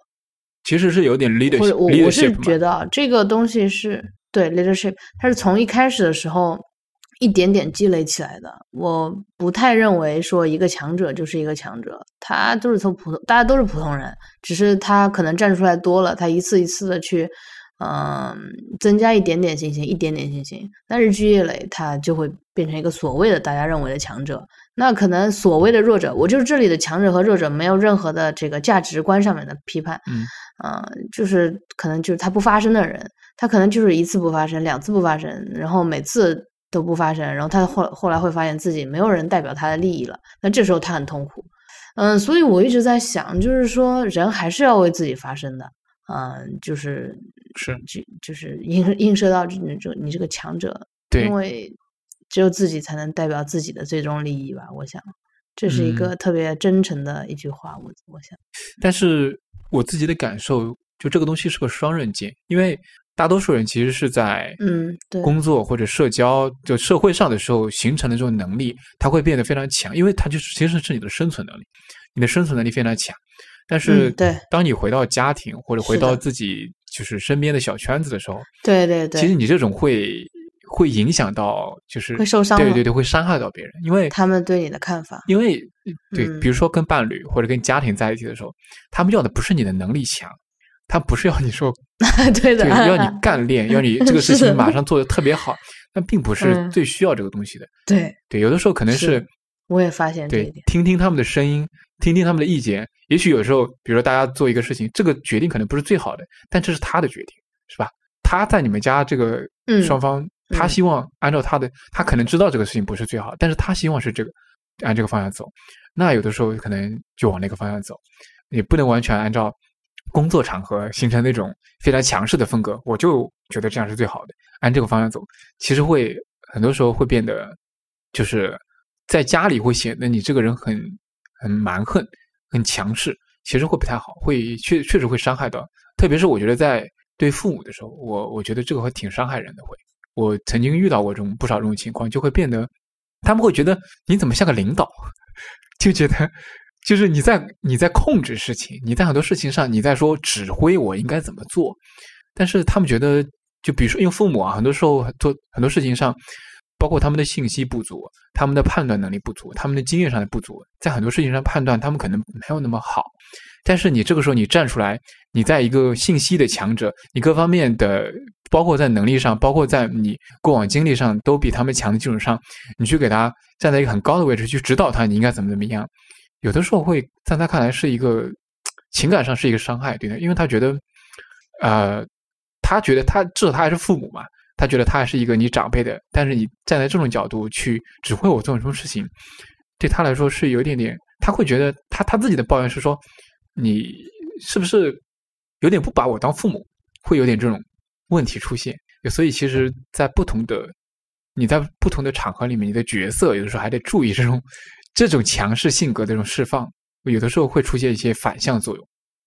对这个我在跟我自己父母相处的时候，这个我还好，嗯嗯、一个因为可能我是女生，所以我对家里很多事情，嗯、比如说家里装不装暖气，然后家里呃这个装不装修，嗯、要不要就是重新装修一下这种事情，我会提议，但是他们不想的话，我不会觉得去去怎么样，因为我觉得如果那当然，我去花时间帮他们装个暖气，花时间去帮他们装修，是一个非常好的事情。但是我能力不允许啊，我没有那么多精力去帮他们。但是那那是他们的决定，我建议一下，他们不愿意，那就算了。我我会就真的把这个事情放下去。然后，呃，反而是到现在吧，嗯、我因为我爸是一个高中老师，嗯、然后如果在某一些事情上面，他会说我这个那个，呃，然后我就会跟他说：“爸，我的学生是本科生和研究生。”然后这个时候就特别打击他的自尊心。我不是很故意的那个，就是不是特嗯，怎么说呢？某些场合是故意的，就是半开玩笑的一个状态，跟他讲说很多东西就是你不要再这样说我了。我倒是没有指手画脚他的这个自己的人生，只是在他要指手画脚我的呃很多东西的时候，我就会跟他提提出来，严格提出来这一点，就是我因为我自己已经做的很好了，就不会指手画脚他们的生活，反而是提供很很多很好的建议。那你不采纳那没关系，你按照自己的生活方式就来。因为我希望他们让我以我的意愿生活，那我也有足够的空间给他们，让他们有自己的意愿生活。但是如果有一天，就像前一阵子我妈跟我说，家里那个房子装修，这个你要就是帮忙装修一个，比如说比较舒适的嘛，然后我就对啊，就是我是装修不了，但是还是知道，呃，比如说找什么小黄鱼装修队，就打个广告，也没有收钱，就是就是。嗯，肯定会用自己的一些能力去帮他们装修一个房子，呃，这还是没有问题。就是可能你给他们空间了之后，他们也会给你空间，是这样。但是其实放在五年之前啊，我会发现，当你从一个家庭脱离开始，开始独立生活的时候，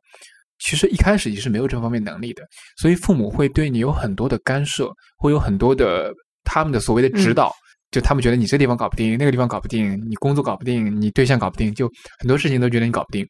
对，这个过程我觉得是很多人都会经历的。就是你开始独立之后，肯定会经历这个阶段，父母指手画脚，这是很多人会遇到的。但是当你经历过了这个阶段之后，你你在这个过程中，你要不断的去建立你的 reputation，就是。你证明这件事情我可以，那件事情我可以，可以。到了一定阶段之后，你会发现，嗯是的，他们已经意识到说很多事情其实你可以搞定了。在这个节点之后，这条曲线就会反向回来。你把这个建立的你这部分的东西，你会反向施加给他们，这个就是不太好的地方。就所以，我我现在是有一点点这种，就当我已经可以把这件事情管理好之后，我反向去管他们的时候，其实是有一点点过了。但只要我不去管到他们，呃。当他们到了那个节点之后，其实他们已经不太会去对你的生活指手画脚了，因为他们已经很清楚的能够意识到说你已经能很好的掌控好自己的生活了。那我觉得这是一个你的独自生活，你的独立生活已经进入到了一个比较成熟的阶段。对，可能我觉得三三十岁上下，可能很多人差不多会能到这个阶段，可能刚毕业三五年之内，可能还会经历过一个比较曲折的一个阶段，父母会插手。会不信任你，会觉得你搞不定，然后你可能不断的要跟他们去撕扯，然后你自己要去不断的去尝试建立这方面的一个能力，还蛮有趣的。是的，或者说很多人生大事的选择上面，对，嗯，这个决策上面，他们能看出来你的思考过程，然后你是怎么想的，他们甚至会很，反正我的我的爸妈会这样，他们会比较惊叹说，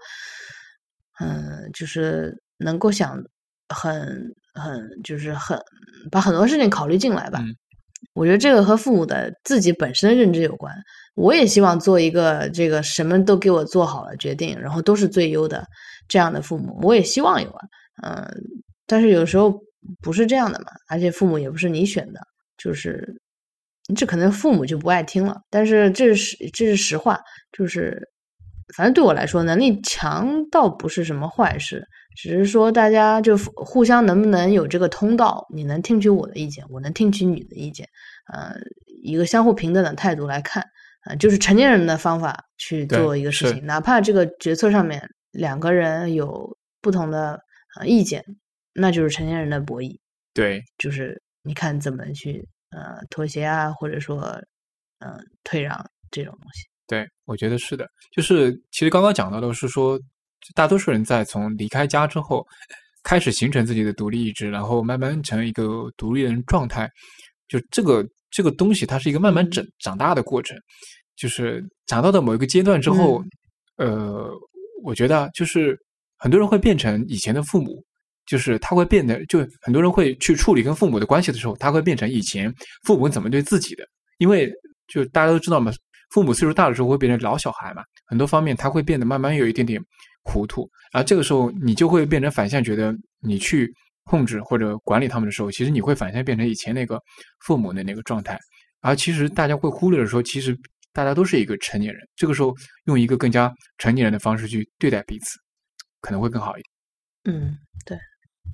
啊，其实所以，我其实还蛮推荐说，如果大家工作之后，其实尽可能要离开离开家，离开父母，其实就是不留在当地，就是自己父母所在那个城市工作，离开城市去其他地方的话，我觉得是对大家会比较有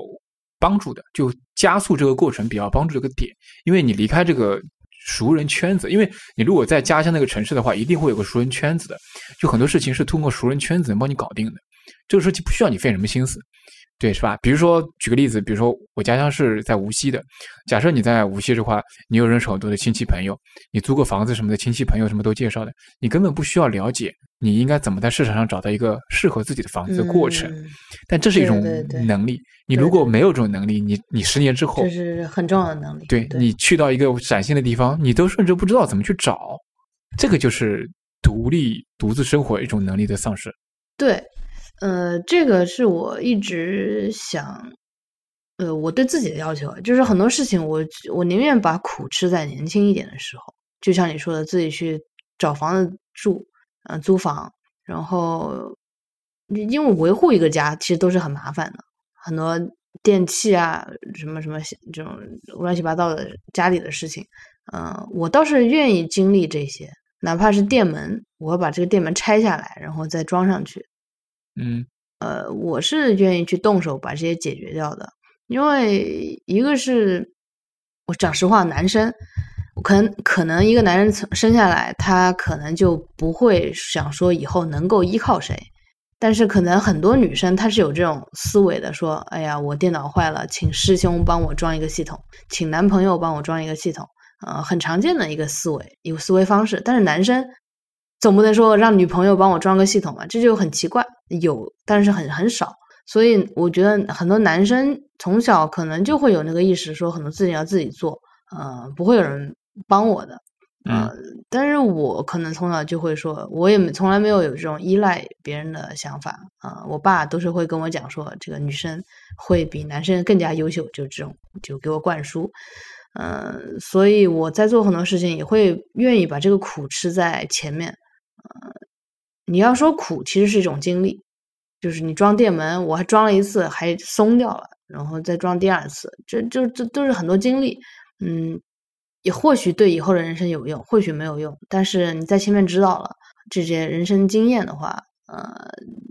反正是不亏的事情，我觉得。明白。就是总比你老快老的时候再找房子还不知道怎么找会比较，对吧？那个就很绝望。对。趁年轻做很多事情吧，我想。而且其实现在比较独立的女性女生其实蛮多的了，现在而且越来越多，我觉得就是可能不像以前那么样了。就是现在其实大家鼓励女生独立一点，出来独立打拼的话，其实还蛮常见的。反而我觉得男生的怎么讲呢？就是很多方面其实也有不太好的。就是你刚刚说很多男男生生下来就觉得好像要去自己做很多事情，但现在其实有很多不是的。就是比如说妈宝男啊，是吧？因为家里就天天可能跟家里生活在一起的这种也很多。因为我觉得生活条件越来越好，就是跟父母的教育、跟家庭的教育有关系。就是呃，比如说特别是像江浙沪这一带，是一个比较富庶的地方。像我们这块的话，嗯嗯，我们很多人就是在大学毕业之后，呃，像我身边的一些朋友啊或者同学什么的，呃，会让他们回去。回到那个家乡那个地方，因为本身的地方很富庶嘛，呃，有企业啊，有公司啊，对，会觉得说，哎，你不要一个人在外面很累很辛苦，你回来，这挺常见的，而且很多时候会有家族企业，呃，或者亲戚朋友的公司啊，什么这种很常见，有时候你工作都不用找，帮你找好了，或者说你甚至接班公司，有各种各样的这种情况，其实在江浙沪蛮常见的，这种情况下会造成说。男生就即使是男生，在这方面会偏弱一点，就是偏就一个人出去打拼能力会偏弱一点，就真的愿意出来一个人打拼的会少，因为说白了就是生活水平都很高，就是在家里的时候，其实你不去一线城市，在二三线城市什么都有，把？房子、车子，什么东西轻轻松松都安排好了，各种社会关系都在那边。其实你不需要去一个人去一个一线城市去开辟一个新的战场，去从头经历一遍，不需要。对，所以会变成很多人其实即使是男生也没有太多这方面的经历。对，但我一直觉得不太好。其实，嗯，不管是男生还是女生，其实能够去一个陌生的城市，离开自己的家乡，出去多经历一些，总归是好的。哪怕你最后又回到了自己所在的家乡，跟你完全没出力出去过是两回事情。嗯，就是做自己平常不会做的事情，挑稍微稍微挑战一下自己的一些能力吧，都会感觉到一种成长的，这个是毋庸置疑的。我觉得，对这个地方，我我非常感谢我舅舅，就是我舅舅在我报考大学志愿的时候，呃，他建议我说你要不去东北吧，他说东北挺好的，对，然后我。一个南方的南方的一个男孩子就去了东北，去了哈尔滨。哎，我现在觉得这个经历对我非常有帮助，就是我对南北方文化的融合和对于就是中国各个地方的这种文化之间的这种兼容和包容都做的，我觉得还挺好的。就是我不会因为说有太多的地域上的南方北方什么个没有，因为我就实实在在那个地方都生活经历过，跟他们都非常熟悉。对，所以我觉得。去远方确实是一个非常好的。就如果是男生，女生可能稍微好一点。如果不愿意去远方，那如果去男生的话，去远一点的地方，离开家乡，大多数情况下都是非常好的。嗯，东北对我来说还是太冷了一点，但是经历确实就是可以。就这个地方是对我来说可以去旅游 生活。其实是个误区，是个误区，因为东北的暖气其实非常的方便，所以基本冬天的话。你不需要室外活动的话，其实很暖和，不会有太。而且我觉得，就是冬天比南方舒服，舒服。对，就是你在北方早上起来，你是不会有因为冷然后赖在床里面的那种经历吧？因为对对对，你不会起不 来，你是热型，你不会起不来就是里面是是暖和的呀，对啊，就是基本上在南方，就是你会有那种。对，这个能想象，嗯，但是就是没有办法吃完饭出门散个步。对吧？是的，是的吧？对对，冬天不适合外出活动。对，但是我也觉得，呃，就是冬天适合的是在外面，在外面溜达个五到十分钟，不要超过十五分钟，因为超过十五分钟，就是你再厚的衣服可能都扛不住。嗯，冻透了可能。对，我的猫在我桌子上睡着了，在陪我录播客，真幸福。对，然后其实我觉得。就是我，我毕业之后选择了一份工作，可以去各个地方跑一跑的这个工作，对我的帮助也很大。就是它让我的独立能力变得，就基本上我工作了三四年，在各个地方跑了一遍之后，基本上就是你的独立能力会非常强。就嗯，大多数的异常情况，就处理事情的情况，你就会非常的熟练了，就就属于一个生存技能，已经刻在骨子里的那种生存技能。对，所以我觉得蛮好的，其实是蛮好的。就比待在一个地方一直过一种类型的生活会好一些，就是你你阅历会比较多，所以你都见过，你都见过，就在很多情况下你就会比别人会有优势。有的时候会觉得是过了几个人生吧，对吧？因为有的人他就在一个地方，但是你待了好多地方，你认真的在那个地方扎根工作，然后大概我就到一个地方，嗯，这是一个特别好的问题，就是说，嗯。你要在一个地方多久？嗯，我是觉得三年，至少三年，你才能说熟悉这个地方。嗯，一般我觉得三到五年。嗯，我不是说换一个城市啊，如果一定要换工作的话，可能三到五年是一个比较好的时间，足够去了解这个城市，又不不足够建立一个特别深厚的一个一个嗯关系。还有一个我觉得很重要的就是表明你对这个城市很熟悉的，就是你一定要在这个地方。认识当地人，并且和当地人成为朋友，这个很重要。就是如果说你在一个城市里面有认识当地人的朋友的话，其实表明你对这个城市是很熟悉的了。如果你在这个城市待了可能两年，你没有任何一个当地人朋友，甚至你没有什么朋友在这个城市，那你对这个城市可能还不够熟悉。啊，我又想到一个例子。就是我在美国的生活了一段时间之后，我突然有一天在一个外国人的超市，就不是中国人的超市，发现了一个前两天到我家来玩的一个一个不是邻居，就是另外一个镇上的阿姨。只是她，就是我当时碰到她的时候，我就觉得我在这儿都有熟人了，这种感觉，会有一种呃，还还很神奇的那种感觉。就在国外，竟然在一个很。中国人很少的超市遇到了一个前两天才来我们家串门的邻居，不是邻居啊，就是另外一个镇的邻镇的这个朋一个一个阿姨，你就会觉得反正对我来说是是挺温暖的一件事情。OK，我们差不多要收尾了，还有什么你们想聊的呢？我嗯，觉得收尾就是我的，我还是说一下我对呃独自生活，就是保持年轻和独自生活。嗯，为什么想保持年轻？是想倒不是说想长命百岁。嗯，对我来说，保持年轻是一种感觉到自己存在，然后并且呃想呃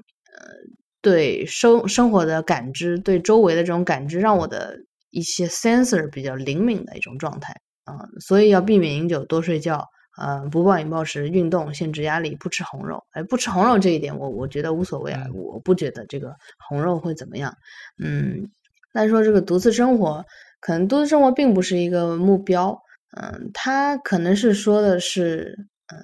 你知道自己要什么，然后你自己的一个生活状态是在你可控的一个状态之下，然后你和嗯对方，其实我们一直没有聊到的就是。就是很多很多细节了，比如说独为什么独自生活，这其实没有聊的特别深入。比如说，我就想，我也很好奇，这个，嗯，这个他是哪一个？Pavel Durov，Pavel Durov 是俄语啊，就这个这个这个他这个这个家伙，他有家庭吗？嗯，他有，他应该没有，他应该没有，就是伴侣，他应该没有。就是这样的生活，可能不是普通中国人。能够接受到的这种概念，嗯，能能能同意，但是可能自己不会希望变成那样。我是想说，就是每个人可能找找到一个自己合适的呃地方，然后这个独自生活。不过我确实是，就是我的办公室有一个男老师，他很年轻，看上去而且很酷，是我我觉得是我们系我最崇拜的一个老师。他就是呃。单身状态，但是他结过婚，嗯，然后他现在是一个单身的状态，就每天很精神，然后做什么跟学生布置什么任务，安排什么事情都是很有条理、很清晰的。我觉得他搞不好啊，他最近，而且他四十岁了，最近还瘦了，就是去美国之后自己有健身，有跑步，然后还瘦了一个十斤。我觉得他跟这个人的状态很像，和这个嗯 P D 这个这个家伙状态很像，嗯，因为我觉得。一一定程度上，其实是要让渡一些东西出来的，就是不管是时间、精力还是能量上说，你其实是要让渡一些出来给到你的伴侣或者家庭的，因为这些东西决定了说你，嗯，就跟单身相比，你就没办法把更多的这些时间、精力、能量放在那些健身、保持年轻等等那些方面，确实会有，对。还是想说，每个人还是要找到自己为什么要保持年轻的一个理由。因为我也有朋友就跟我说，他不想保持年轻，他随时可以去这个，呃，他他会提早的死亡这件事情，他都能预知。嗯，对，那每个人都是有自己的目标，但是独自生活，它肯定是一个人成长过程中，嗯，很重要的一个环节。它无论发生在。因为有的人像上可能发生在早一点，那我觉得可能对于一些年龄大的人，他的可能到现在都还没有独自生活这个概念，他就是凑合过，他并不是独自生活，或者说两个人一起有亲密关系。大部分我感觉我们父母这一代人就没有这个东西，脑子没有这个概念。嗯嗯，可能这期播客也希望，嗯，每一个听众可以思考一下自己理解的独自生活。和嗯一个人生活是一样的嘛？或者说你以后要什么样的生活吧？我我就是想说这么多。我其实对于保持年轻倒没有执念，呃，但是我其实比较想保持敏锐，因为其实对你处于一个年轻的状态会更敏锐一点。所以其实呃，如果是处于更年轻的一个身体或者一个精神状态的话，会让你更敏锐，所以可能是我想追求的。然后。独自生活这一点的话，嗯，我其实挺享受独自生活的时候的个人状态的，但是我也不想保持说只是一个人生活的状态，所以我想的是说，在有自己的伴侣、有家庭的状况下，怎么能够在这种呃多人共同生活的状态中去保持自己这种个人的独立意志，就是怎么能够去达成一种更好的均衡，可能是我想我想去做到的，就是我还是有些东西不想放弃的。怎么能够在保持住这这些东西的时候，又能够跟我的这些家庭融合在一起？这个可能是我想我想探究的。嗯嗯，那芒果呢？嗯，我我好像没有什么想说的。芒果说：“你再让我成长几年。对呀、我还需要再经历多一点东西。好的，”对，我觉得是这样的，因为应该就这个在之前应该稍微说一下，就是我跟盛可能是年纪差不多的，然后芒果其实和我们的年纪还差了一个 五六岁，对对吧？其实年龄差的还是有的，是啊，对对对，可能还没有就经历过整个阶段之后，回过头来看的这样一个一个心态，可能所以啊，对，不会太多这方面的，他还在当中，对嗯，好的，那我们今天的那个呃播客就到这里。好的，感谢收听，以上就是海螺电台第二十四期节目。海螺电台播客是一个记录行动和探索过程的创作计划。您可以在苹果播客客户端或者任何泛用型播客客户端中搜索“海螺电台”四个字进行订阅。国内的用户也可以在小宇宙 APP 或者网易云音乐等平台收听。欢迎大家给 hi at the spiral 点 fm 写邮件。你也可以在官方网站直接留言评论，或者在新浪微博、Twitter 给我们留言。我们的微博是海螺电台 The Spiral，T H E S P I R A L。推的账号是 Spiral Podcast。我们希望能通过海螺电台这档节目，去实践在行动中快速迭代、螺旋式上升的这种理念，并逐渐发现和寻找到属于自己的道路。各位下期再见拜拜。